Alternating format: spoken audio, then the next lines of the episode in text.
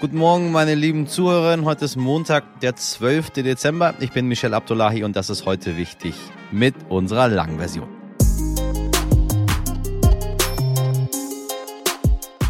Ja, es ist, so sagen einige, eines der transparentesten Parlamente der Welt und es haben auch noch viel strengere Regeln in der Arbeit mit Lobbyisten als nationale Parlamente und doch gibt es jetzt im EU-Parlament, ja, ja, darum geht's, einen riesigen Korruptionsskandal. Im Zentrum steht die EU-Parlamentsvizepräsidentin Eva Kaili. Sie wurde festgenommen und hat mit sofortiger Wirkung alle ihre Befugnisse, Pflichten und Aufgaben verloren. Gleich beschäftigen wir uns mit dieser vielleicht größten Krise der EU. Außerdem schauen wir auch ins Inland und da vor allem auf ein Jahr Ampelkoalition. Am Freitag hatten Sie ja schon den ersten Teil der Analyse meines Kollegen Albrecht von Lucke gehört. Heute folgt dann der zweite Teil, in dem wir uns intensiv auch mit der FDP beschäftigen, die, so sagt der Politikwissenschaftler, nach dem Prinzip arbeitet, Opposition gegen die Regierung aus der Regierung. Dazu also gleich mehr. Und jetzt geht's los. Und wie immer an dieser Stelle das Wichtigste, was Sie vom Wochenende wissen sollten. Was wichtig war. Das Bundesamt für Bevölkerungsforschung hat ausgerechnet, dass derzeit viele Menschen im Alter von 63 und 64 Jahren aus dem Arbeitsmarkt ausscheiden. Das liegt vor der Regelaltersgrenze, die eigentlich besagt, dass die Menschen erst mit 67 Jahren in Rente gehen sollten. Und genau da sieht Bundeskanzler Olaf Scholz ein großes Problem, dem er entgegenwirken möchte. Und warum? Um den allgegenwärtigen Fachkräftemangel in den Griff zu kriegen. Arbeitgeberpräsident Rainer Dulger sieht das etwas anders und fordert stattdessen eine Grundrenovierung Renovierung des Sozialsystems. Weiter sagt er, Deutschland sei insgesamt zu behäbig, zu unflexibel, zu teuer geworden. Man wird ihn eigentlich nicht langweilig, immer das Gleiche zu wiederholen, das Gleiche zu machen. Ich meine, Wahrscheinlich melde ich das gleiche nochmal im nächsten Jahr. Also, liebe Redaktion, ähm, die Meldung bitte einmal konservieren. Der türkische Präsident Recep Tayyip Erdogan hat angedeutet, nach der nächsten Präsidentschaftsperiode nicht mehr zur Wahl anzutreten, sondern sein Amt an jüngere PolitikerInnen abzugeben. Deshalb bittet er bei einem Auftritt in der nordtürkischen Stadt Samsun ein letztes Mal um die Unterstützung der Bevölkerung für die kommende Wahl 2023. Ob er wirklich erneut zum Präsidenten gewählt werden wird, bleibt abzuwarten. Schließlich steht er momentan ziemlich unter Druck. Die Türkei hat eine Inflationsrate von mehr als 80 Prozent. Doch nicht nur in der Türkei herrscht eine massive Inflation, auch im Iran ist die Währung des Landes auf ein Rekordtief gefallen. Die Inflation ist von 35 auf etwa 50 Prozent gestiegen. Die Preise für Grundnahrungsmittel kosten nun bis zu doppelt so viel im Vergleich zum letzten Jahr. Der Iran befand sich schon vor den Massenprotesten aufgrund des Atomstreits mit dem Westen in einer Finanzkrise. Die nun folgenden Sanktionen tun ihr Übriges, um die Finanzkrise zu verstärken. Was wichtig wird. Heute treffen sich die EU-Außenministerinnen und beraten über die russische Aggression gegen die Ukraine sowie die aktuellen Entwicklungen im Iran. Auf der Agenda steht ein Meinungsaustausch. Na, hoffen wir mal, dass man zum guten Ergebnis kommen wird. Morgen wird es dann eine internationale Hilfskonferenz für die Ukraine geben. Ziel dieser von Frankreich geplanten Konferenz ist es, die zivile Widerstandsfähigkeit der Ukraine gegen den Winter zu stärken. Und am Samstag findet in Tunesien die Parlamentswahl statt. Vom arabischen Frühling ist im Land jedoch wenig übrig geblieben. Die schlechte Wirtschaftslage sorgt dafür, dass eine gewisse Hoffnungslosigkeit hinter der Wahl steht. Es ist einer der größten Korruptionsskandale in der Geschichte der Europäischen Union. Die Ermittlungen laufen wegen mutmaßlicher Bestechung und Bestechlichkeit, Geldwäsche und versuchter Einflussnahme auf politische Entscheidungen durch das Emirat Katar, dem Gastgeber der laufenden Fußball-WM. Am Freitag gab es deswegen mindestens 16 Durchsuchungen und übers Wochenende sechs Festnahmen. Bei den Durchsuchungen in Brüssel wurden am Freitag insgesamt 600.000 Euro Bargeld und Handys beschlagnahmt. In der Wohnung der EU-Vizeparlamentspräsidentin Eva Kaili fanden Ermittler Taschen voller Bargeld. Die Zeitung Le Soir schrieb, die 44-Jährige sei auf frischer Tat erwischt worden. Die Griechin saß bislang für die PASOK-Partei im Parlament, die zusammen mit der SPD zur sozialdemokratischen Fraktion gehört. Gemeinsam mit drei weiteren Verdächtigen soll Eva Kaili von Katar mit Geld und Geschenken bestochen worden sein, um das Land positiv darzustellen, für vermeintliche Erfolge zu loben und um die Beziehungen voranzutreiben. Geplant waren auch Visaerleichterungen für Kataris in der EU und erst vor wenigen Wochen hat sich Eva Kaili erstaunlich positiv über die Fußball-Weltmeisterschaft in Katar geäußert. Die WM in Katar ist der Beweis dafür, dass die Diplomatie durch Sport einen historischen Wandel in einem Land bewirken kann, mit Reformen, die die arabische Welt inspiriert haben. Ich habe gesagt, dass Katar ein Vorreiter bei den Arbeitsrechten ist. Ich wiederhole nochmal, was die Frau hier gesagt hat, weil es so unglaublich ist. Katar sei ein Vorreiter bei den Arbeitsrechten.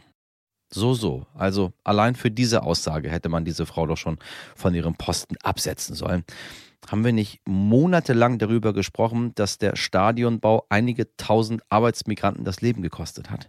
Ja, nun wurde sie trotz parlamentarischer Immunität festgenommen. Carsten Mierke ist der RTL-NTV-EU-Korrespondent. Carsten, ein Haftbefehl für die EU-Parlamentsvizepräsidentin. Das klingt ja schon, als sei sich die Justiz ziemlich sicher, dass man ihr auch etwas nachweisen kann, oder?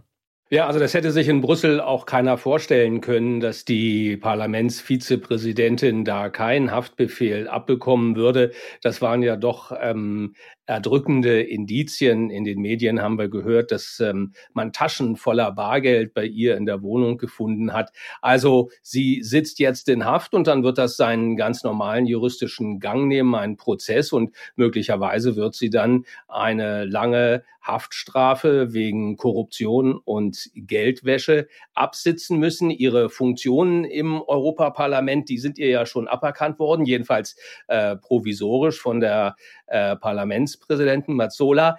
Aber wirklich ähm, sie absetzen, das kann nur das Parlament selber. Das tagt aber ab morgen in Straßburg und zweifelt eigentlich keiner daran, dass es für diese Absetzung eine Mehrheit gibt. Eva Kaili ist auch von der sozialdemokratischen Fraktion im EU-Parlament ausgeschlossen worden. Carsten, was bedeutet dieser Korruptionsskandal für die Europäische Union allgemein und wie groß ist der Image-Schaden?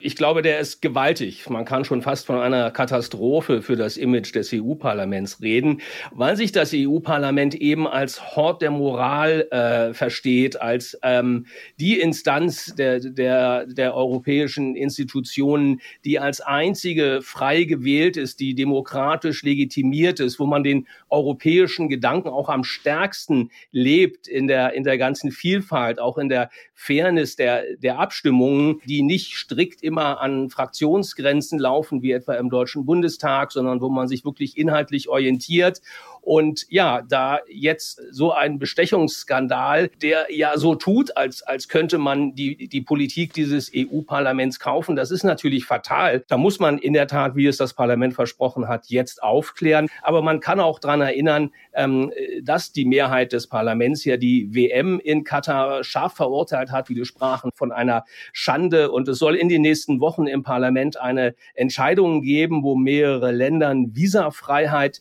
äh, gewährt wird, unter anderem auch Katar. Und ich glaube, dass man Katar äh, oder bin mir auch ziemlich sicher, dass man Katar diese Visafreiheit jetzt nicht gewähren wird. Und auch das ist sicherlich ein Zeichen. Aber es spielt natürlich all jenen in die Hände, die Brüssel ohnehin nur für eine ausufernde Bürokratie halten. Viktor Orban in Ungarn, äh, der hat das Parlament äh, schon mit Häme überschüttet. Er hält den Laden sowieso für überflüssig und wenn er auch noch käuflich ist, brauchen wir den schon mal gar nicht. Aber ähm, das sind natürlich auch, was die EU-Mitglieder angeht, ist da Ungarn in der Minderheit. Vielen Dank an Carsten Mirke. Wenn man so an die Ampelkoalition denkt, dann stechen vor allem die Grünen heraus. Und ja, die SPD ist natürlich auch dabei. Immerhin stellt sie ja den Kanzler. Ne? Sie wissen, Olaf. Aber war da nicht noch jemand Drittes dabei? Überlegen Sie mal, eine Ampel besteht ja meistens aus drei Farben. Ähm, grün, rot und ja, richtig gelb. Die Gelbphase in der Ampel ist ähnlich wie das Gelb in der Koalition. Sie ist da, aber irgendwie gibt sie keinen richtigen Ausschlag. Es ist so ja, eine Zwischenphase. Bei Gelb, da komme ich noch schnell rüber, aber es ist eben auch nicht eindeutig grün oder rot. Und so gehen manche Köpfe der FDP in der Regierung völlig unter. Haben Sie schon mal den Namen Bettina Stark-Watzinger gehört? Das ist tatsächlich unsere Bildungsministerin. Gut, der Verkehrsminister Volker Wissing taucht hin und wieder mal auf, hat aber, wie mein heutiger Gesprächspartner, der Politikexperte Albrecht von Lucke sagt, völlig verpasst, eine Verkehrswende anzustoßen ne, Verkehrsminister, Sie wissen, das 49-Euro-Ticket hätte sein großer Durchbruch werden können. Doch um diesen Nachfolger des beliebten 9-Euro-Tickets wird schon so viele Wochen und Monate gerungen, dass sich kaum einer mehr dafür interessiert. Am Freitag hatte man sich wieder mal geeinigt, dass das Ticket so früh wie möglich kommen soll, wahrscheinlich aber doch erst im April oder im Mai. So, und dann kommen aus der FDP auch noch die Attacken gegen Regierende selbst. Albrecht von Lucke, der Redakteur, ist bei der Monatszeitschrift Blätter für deutsche und internationale Politik nennt es das Prinzip Opposition gegen die Regierung aus der Regierung. Falls Sie unsere Folge am Freitag noch nicht gehört haben, dann holen Sie das gerne nach, denn an dieser Stelle kommt Teil 2 unserer großen Ampelanalyse mit Albrecht von Lucke. Das ist spannend. Die FDP vergisst man in dieser ganzen Ampelkoalition immer wieder, weil die so wenig auftaucht und wenn dann doch eher befremdlich in dieser selbsternannten Fortschrittskoalition, wenn wir uns sehen, dass der Bundesfinanzminister ähm, den Verbrennungsmotor retten möchte und sich selbst irgendwie in einem Kampf Politik gegen Klima sieht, wo wir doch ganz genau wissen, dass es ganz anders sein müsste. Müssen wir überhaupt über Lindner sprechen oder ist das, was er tut und das, was seine Partei tut, über das Verkehrsministerium will ich gar nicht erst sprechen, völlig irrelevant für das, was gerade passiert. Ja, das ist äh, ironisch, dass Sie das so ansprechen und zum Teil ja fast zu Recht, weil Sie sagen, äh, wenn Sie betonen, man vergisst fast die FDP, dann bringt es zum Ausdruck, dass sie tatsächlich in dieser Koalition inhaltlich, und das ist ihr ganz großes Problem, fast ein Totalausfall ist.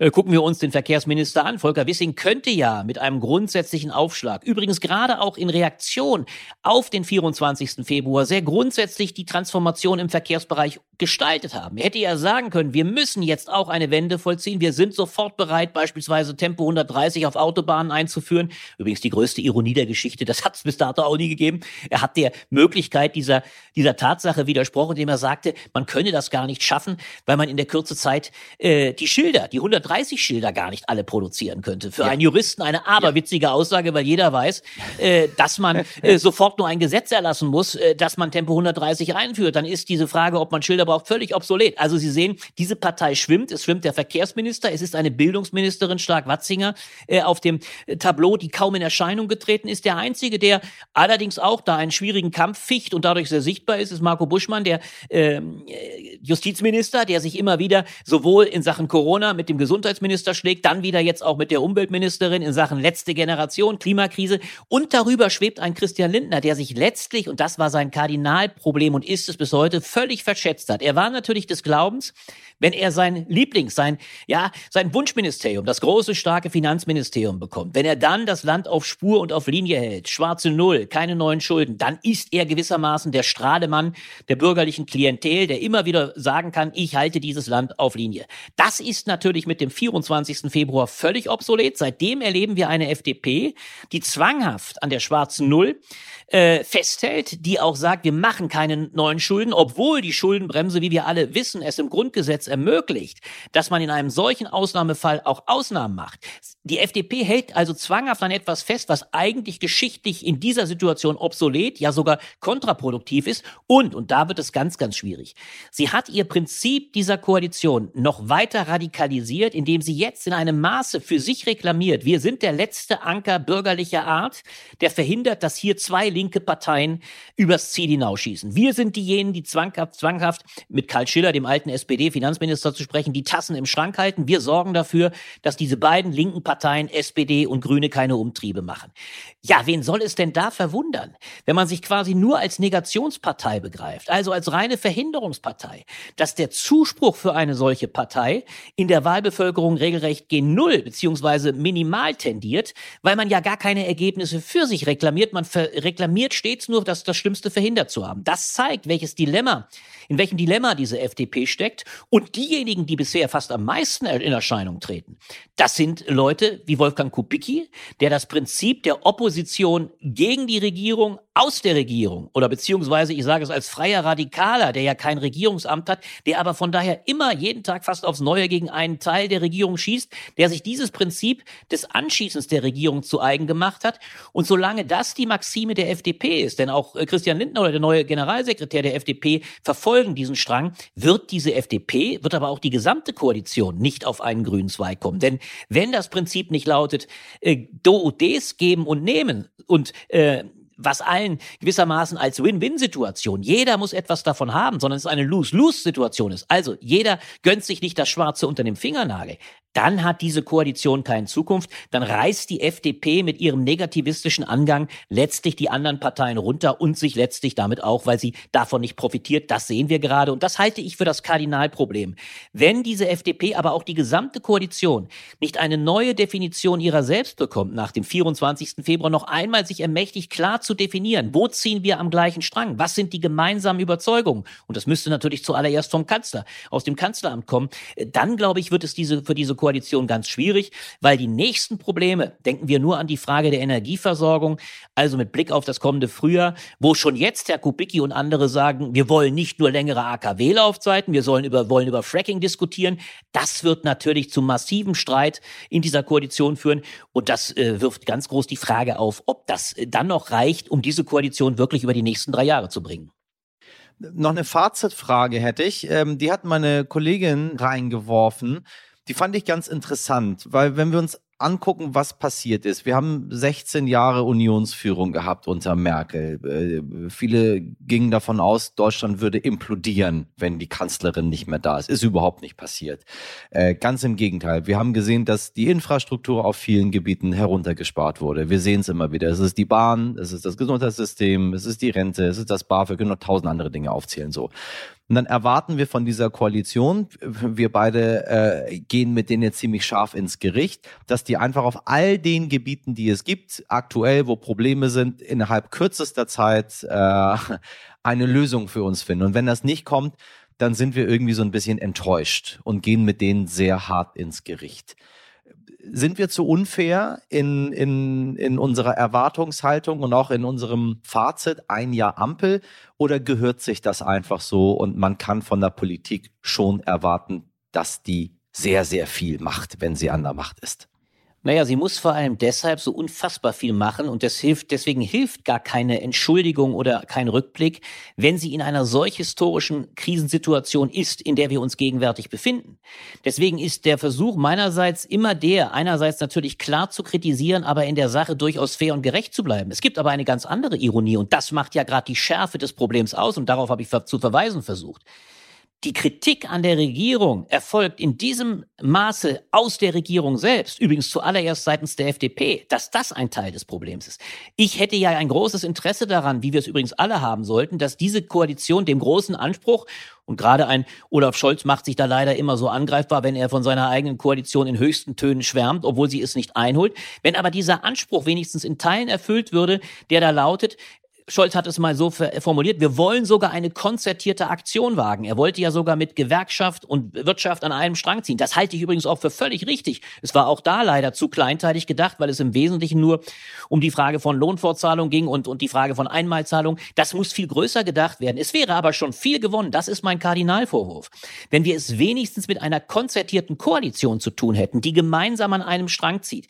Das Problem sehe ich durchaus und das ist die eigentliche Tragik dieses Moments. Wir haben es in der größten Krise des Landes mit der wohl fragilsten, aber jedenfalls disparatesten und konträrsten Koalition zu tun, weil natürlich tatsächlich die FDP aus einem anderen Lager kommt. Sie hat sich mit SPD und Grünen jetzt eingelassen. Sie ist nicht zum Regieren verdammt. Sie wollte es selbst. Sie wusste ganz genau, ein zweites Mal kann ein Christian Lindner nicht kneifen.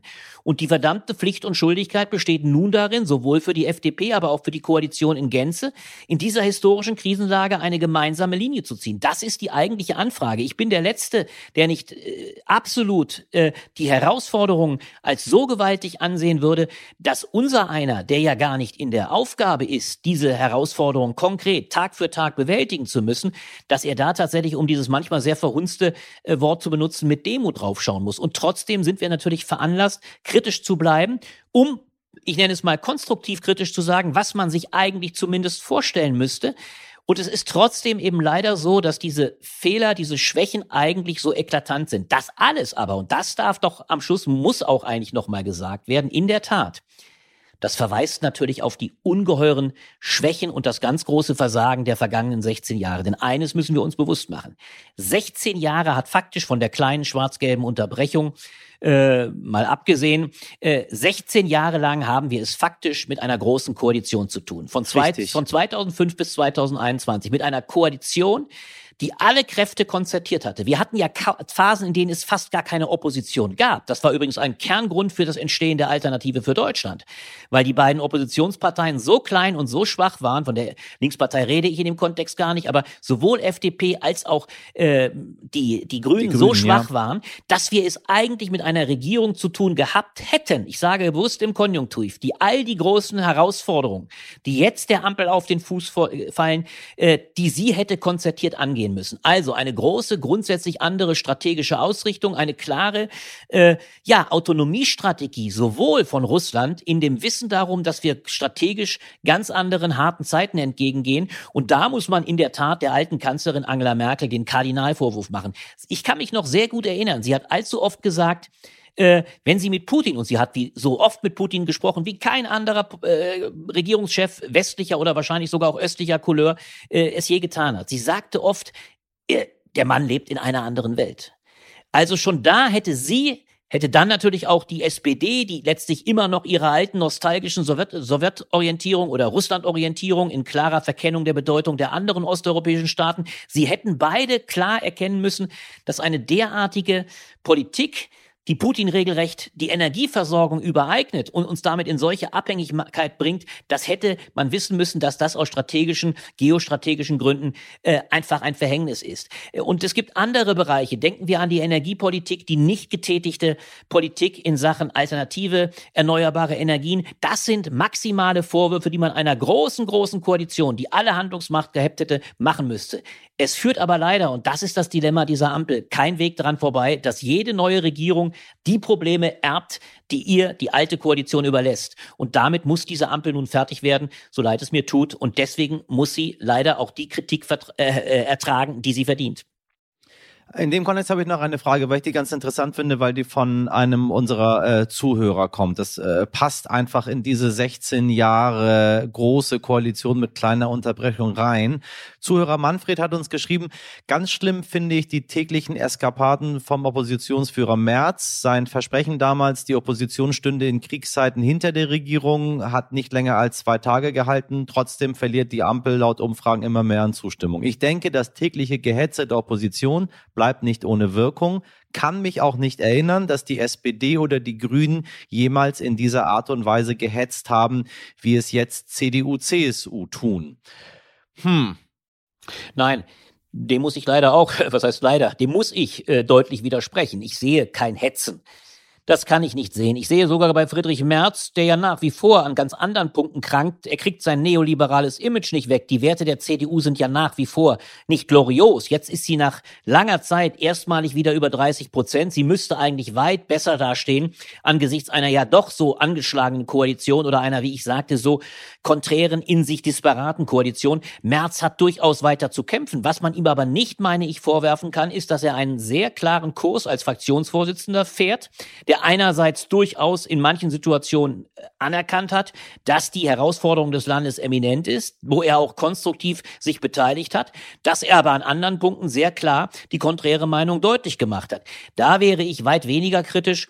Äh, es ist schon bemerkenswert, dass das dieser Union die ja immer noch, wir sehen es ja gerade an den schwierigen strategischen Überlegungen, programmatischen Überlegungen, die ja noch immer an einer großen Entleerung nach 16 Jahren Merkel krankt. Es ist ja wahr, dass in diesen 16 Jahren sie an Profil verloren hat. Das ist seine Merzens äh, in, also parteipolitische Programmatik, aber als Fraktionsvorsitzender würde ich ihn, ich ihn durchaus in, in Schutz nehmen. Es gab natürlich immer wieder äh, Ausreißer. Denken wir an das unsägliche Wort des Sozialtourismus äh, gegenüber ukrainischen Flüchtlingen. Das hat er dann auch sehr schnell zurücknehmen und kassieren müssen. Also es gibt eine gewisse Gefährdung in puncto eines Liebäugelns mit AfD-Positionen. Aber ansonsten nehme ich die CDU-CSU durchaus als eine Stimme war, und das muss man ja auch schon konzidieren, die dann auch in der Lage war, vielleicht sogar bei manchen Gesetzen, denken wir an das Bürgergeldgesetz, einen Kompromiss herzustellen. Ironischerweise übrigens auch durch ein Überlaufen der FDP, die ja sofort bereit war, äh, dieses, äh, die sechs, die Schonmonate von sechs äh, Monaten zu streichen. Da hat die CDU, CSU, indem sie letztlich einen Kompromiss herstellte, vielleicht ein Gesetz im Ansehen vieler in der Bevölkerung eher verbessert. Also ich kann nicht sagen, auch wenn das äh, SPD, Grünen und Linkspartei nicht gefällt, aber es ist meinem Eindruck nach nicht so, dass es wir es mit einer reinen Blockadepolitik der Opposition zu tun hätten oder gar mit dem Wort des Hetzens, was der äh, Zuhörer benennt. Das kann ich nicht erkennen. Es ist etwas anderes viel problematischer.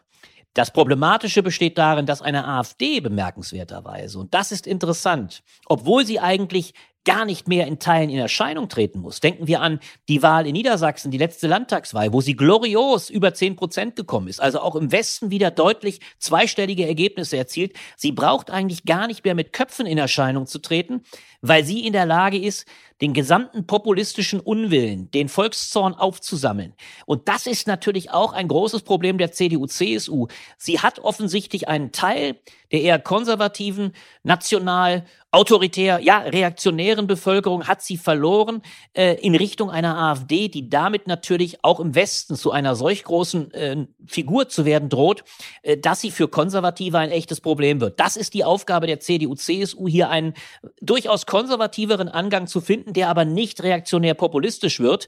Und dieser Versuchung muss Merz äh, widerstehen. Bisher habe ich den Eindruck, macht er das ganz solide aber leider eben doch nicht so, dass damit die AfD, wie er es einmal versprochen hat, wirklich mhm. halbiert mhm. wird. Im Gegenteil, die AfD erstrahlt im großen Glanze, obwohl eigentlich sie mittlerweile längst eine Höcke-Partei ist und damit weit, weit ins rechtsradikale Spektrum abgerutscht.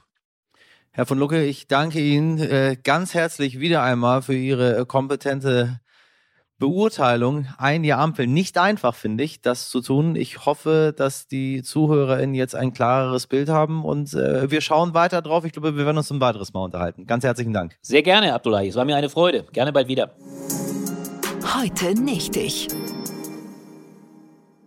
Woran kann man erkennen, dass man in einem Dorf wohnt? Ganz klar, es gibt keinen vernünftigen öffentlichen Nahverkehr. Der Bus fährt vielleicht noch, doch, ein Bahnhof ist weit und breit nicht zu finden. So, ist doch klar, die Nachfrage ist einfach nicht da. So, blöd nur, dass äh, Herten kein Dorf ist und auch keine Kleinstadt. Mit über 60.000 EinwohnerInnen ist Herten im Ruhrgebiet offiziell eine mittelgroße Stadt. Was zur Hölle ist Herten? Nicht von diesem Ort gehört. So, und trotzdem gab es keinen Bahnhof und das, obwohl es noch Schienen gab. Ähm, die Bahn hat die einfach nicht gehalten, denn vor 40 Jahren wurde dieser Halt nicht so oft genug genutzt und da hat sich die Bahn gedacht, ach, braucht ja kein Mensch. Tja, nun, im Jahre 2022 ist alles anders und gerade im dicht besiedelten Ruhrgebiet macht ein Halt doch vielleicht Sinn, zumindest wenn man die zugestauten Autobahnen in NRW entlasten möchte. Also an dieser Stelle keine Häme, sondern Applaus. Jawohl, in der größten Stadt Deutschlands ohne Bahnanschluss halten nun also wieder Züge. Naja, wenn das mal nicht ein Grund zur Freude ist. So, und äh, damit sind wir auch schon wieder am Ende unserer heutigen Folge. Heute wichtig. Sie wissen, Fragen, Anmerkungen, alles an heute wichtig at stern.de oder wenn Sie noch Bahnhöfe irgendwo brauchen. Wir leiten es an mein Lieblingsunternehmen DB weiter. In der Redaktion heute für Sie unerbitterlich im Einsatz. Mirjam Bittner, Dimitri Blinski, Laura Czapo und Jennifer Heinzel und in der Produktion Alexandra Zebisch. Ich wünsche Ihnen einen wundervollen Start in eine hoffentlich wundervolle Woche. Den besten Montag aller Zeiten. Machen Sie was draus, Ihr Michel Abdullahi.